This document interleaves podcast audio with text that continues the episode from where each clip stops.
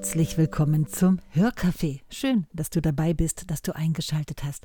Ich bin Petra Kolosser, Autorin und Bloggerin und nehme dich mit auf die Reise meiner Geschichten, meiner Texte und meiner Gedanken.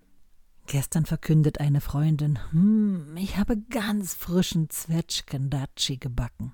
Ihr Mann musste schon lachen, weil er meine hochgezogenen Augenbrauen bemerkte und fügte erklärend hinzu, Kuchen, Petra, Kuchen. Ja, ich musste natürlich auch lachen, aber es zeigt mir, es ist schon wieder Mitte August und es ist natürlich Zeit für genau dieses Obst, was jetzt auf den Bäumen reift. Ja, und genau darum geht es heute in meinem Text, den ich mitgebracht habe. Dein Kaffee steht bereit? Super. Dann lehne dich zurück und höre meiner Geschichte zu.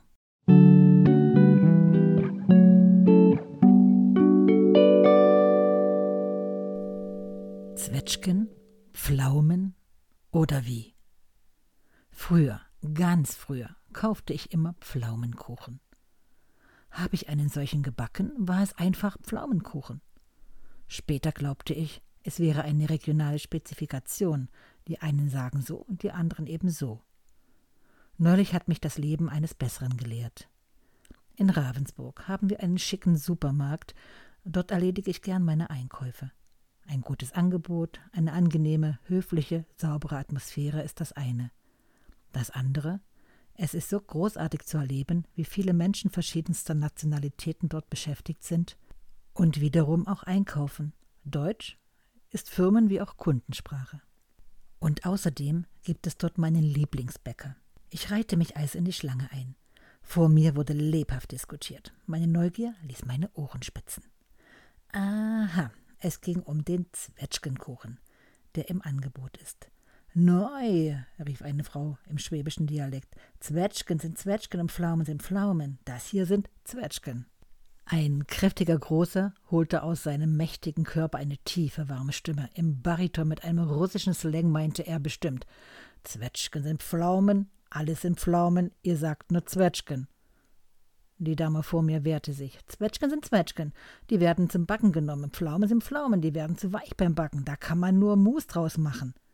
Ein anderer drehte sich um. Ich glaube, sagte er, irgendwie sind das alles Pflaumen. Da gibt es verschiedene Sorten, aber wie das mit den Zwetschgen ist, ob das ja wirklich nur so gesagt wird, ich weiß es nicht. Die Dame vor mir wandte sich an mich. Was meinen Sie? Äh, ich weiß es nicht, sage ich und schaue fragend die Verkäuferin hinter dem Tresen an. Die hebt die Schultern, schüttelt den Kopf. Ich weiß es auch nicht so genau. Irgendwie sind das bei uns immer nur Zwetschgen.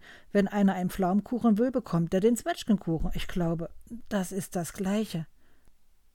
Aha, ist das wirklich so? Ich bin der Sache nachgegangen.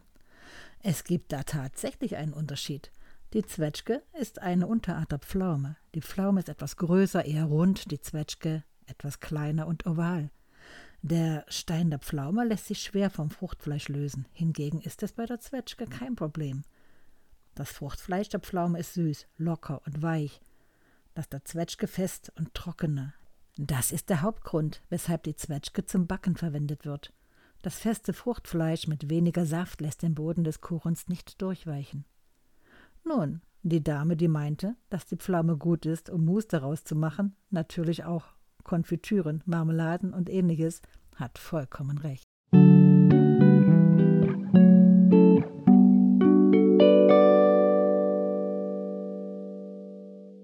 Hm, irgendwie rieche ich so diesen leckeren Kuchenduft, der durch die Wohnung zieht. Wie sieht es aus? Hast du in dieser Saison schon den ersten Zwetschgen- oder Pflaumenkuchen gebacken?